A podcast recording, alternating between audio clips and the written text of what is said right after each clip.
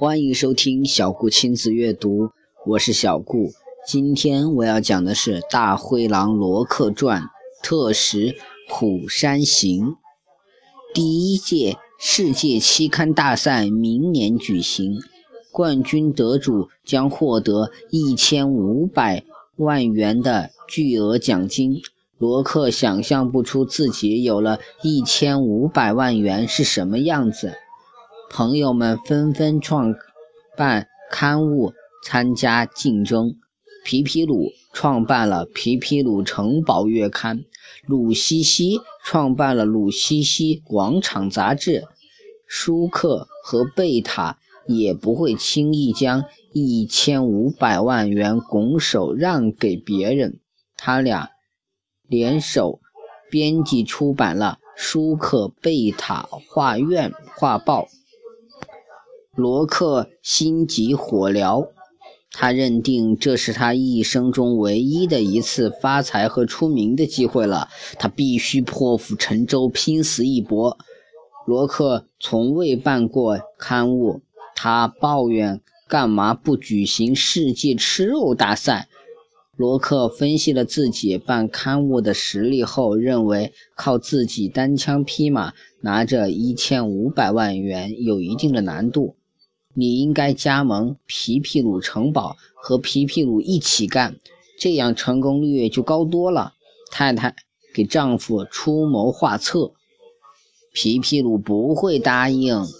罗克说：“我看不一定。皮皮鲁城堡是儿童刊物，儿童刊物的编辑部里没有动物当编辑，怎么能吸引孩子？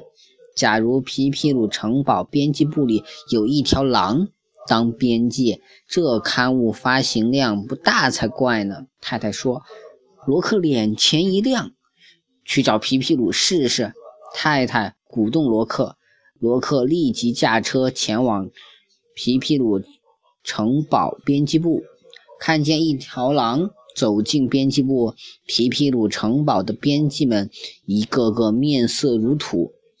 我找皮皮鲁，罗克尽量。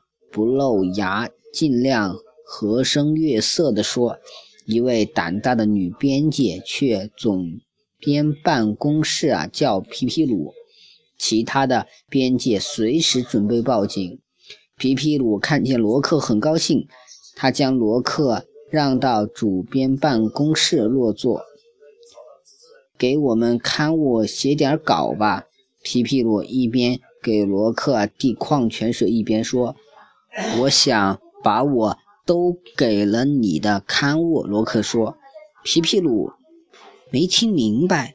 如果我加入皮皮鲁城堡，贵刊稳拿明年的期刊大赛冠军。罗克说。为什么？皮皮鲁问。给孩子办的刊物应该有动物当编辑，罗克说。皮皮鲁显然对罗克的话感兴趣了。期刊大赛竞争的关键是发行量。皮皮鲁城堡啊，刚创刊，发行量还不尽人意。作为主编的皮皮鲁正在想办法。欢迎你加盟！皮皮鲁拍板。罗克欣喜若狂，他觉得自己已经拿到了一千五百万元中的百分之五十。罗克不黑。既然是和朋友合作，他只拿一半。编辑们听说将有一条真狼给他们当同事，集体向主编抗议。为什么不行？皮皮鲁问下属：“我们的人身安全没有保障。”一位女编辑说：“罗克是一条不吃人的狼，我们是多年的朋友。如果他吃人，早把我吃了。”皮皮鲁打消下属的顾虑，万一他在编辑部里狼性发作呢？再说了，他编的稿子谁敢说不好呢？一个男编辑说：“罗克很民主的，据我了解，他最喜欢听不同意见。我专门为罗克成立一个动物编辑室，他单独在一间办公室里办公。”皮皮鲁说服大家。我要求在罗克的办公室外加装铁栅栏。一女编辑建议：“不行。”皮皮鲁认为这是对罗克克制力的侮辱。人家是来当编辑的，不是来蹲监狱的。我希望编辑部啊，给我们全体编辑啊投人身保险。又有人建议，皮皮鲁想了想，同意了。保险公司为此专门新增了意外狼伤害人身保险险种。皮皮鲁安排罗克在电视台就自己担任皮皮鲁城堡编辑一事啊答记者问。孩子们看到狼。当编辑极为兴奋，请问您当编辑的优势是什么？记者向罗克提问。我可以到动物世界去采访，还可以直接向动物约稿。罗克回答。您能约来狮子的稿子吗？记者问。罗克踌躇了片刻。小狮子没问题，大狮子嘛，那。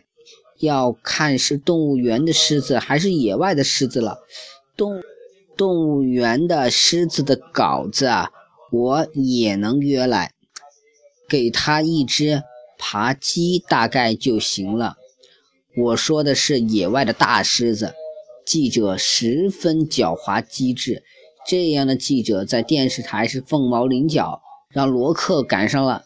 为了皮皮鲁啊城堡的读者，别说野外的成年狮子，我可以要求野外的成年狮子和成年老虎、成年豹子和谐一篇稿子，而且啊不付他们稿费。如果主编同意的话，当然我们主编绝对不会同意啊，不给作者稿费。罗克一边说一边祈祷，现在千万别有野外的。动物看电视。据我所知，能和贵刊竞争世界期刊大赛冠军的刊物有《鲁西西广场》和《舒克贝塔画院》等。您认为贵刊的优势是什么？记者换话题。我还是说说我们的劣势吧。鲁西西广场的。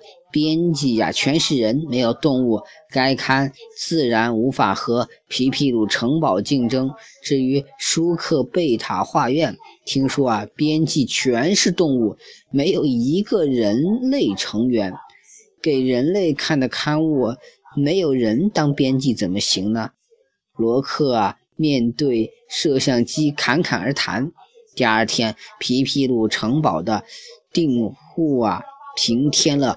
八十九万，皮皮鲁兴高采烈，编辑们对罗克也刮目相看。在这种时刻，罗克知道谦虚最重要。他在编辑部里走来走去，时一时把尾巴夹在两腿之间。从下午开始，皮皮鲁城堡编辑部的电话铃声不断。不计其数的小读者要求从下期开始要看野外的狮子、老虎、豹子和写的小说，还说如果皮皮鲁城堡编辑部约不来狮子、老虎、豹子的文章，他们就改定鲁西西广场和舒克贝塔画院了。皮皮鲁将电话记录拿给罗克看，我只有去一趟野外向他们约稿了。罗克说话的底气显得不太足，没什么危险吧？皮皮鲁宁肯不拿冠军，也不愿意让朋友去冒生命危险。你如果想给我上保险，我不反对。罗克说：“那就别去了。”皮皮鲁说：“那可不行，必须去。我是明知山有虎，偏向虎山行。”罗克表明决心。你会说狮子话吗？皮皮鲁觉得只要语言通就好办。我比较精通老虎话，狮狮子话结结巴巴能说几句，豹子话没学过。罗克说。罗克出发那天，皮皮鲁城堡编辑部全体同仁为罗克饯行。皮皮鲁请罗克讲几句话。连喝三碗酒的罗克对大家说：“人。”固有一死，或重于泰山，或轻于鸿毛。同事们为罗克的豪情壮志鼓掌。罗克启程了。狮子、老虎和豹子早就在野外等罗克。当部下们将罗克带到狮王的行宫时，狮王对罗克说：“你在电视上的答记者问，我们都看了。”罗克的腿腿肚子开始抽筋，小便也有进入无政府状态的先兆。我，那是幽默。罗克不知所措。他估计啊，自己快重于泰山了。你的口才挺好，脑子转得也快，我正需要你这么个秀才。狮王对罗克说：“罗克看出狮王不是挖苦他。罗克看到了曙光，你就留在朕身边当朕的秘书吧。”狮王说：“这是我的荣幸。”罗克说：“请大王和老虎啊。”豹子啊，合写一部小说，我带回去刊登在我供职的皮皮鲁城堡月刊上，然后我再回来当大王的秘书。小说已经写好了，现在都什么年代了，还用人力送稿子？朕让他们用电脑传过去就行了。你可能还不知道，朕和朕的部下都喜欢写小说，而且啊，已经。告别了纸与笔，朕现在用这个。狮王给罗克看了他的笔记本电脑，你就不要回去了。朕现在就颁诏封你为三品秘书，今生今世给朕半价。不管罗克怎么使劲啊夹腿，还是尿了一裤子。狮王言而有信，皮皮鲁城堡啊开始。连载狮子、老虎、豹子合写的长篇小说《向人类挑战》，皮皮皮鲁城堡的月发行啊量逾两亿册，名列世界第一。世界期刊大赛的冠军非皮皮鲁城堡莫属。罗克没拿到一分钱，他终日啊陪伴狮王左右，度日如年。皮皮鲁拿出奖金的一半，设立了以罗克的名字命名的基金。皮皮鲁啊，将奖金的另一半呢，分给了罗克的太太。有出版商找皮皮鲁。说他们愿意出五亿美元的天价买罗克的回忆录和独家版权，还说一旦罗克被狮王释放，请皮皮鲁立即通知他们，他们要派保镖为罗克写回忆录啊，保驾护航。好了，今天的故事就到这里结束了，希望大家喜欢罗克的故事，也喜欢小顾的电台。同样啊，也希望大家能关注小顾的个人微信号以及微信公众号“小顾亲子阅读”。谢谢大家的收听。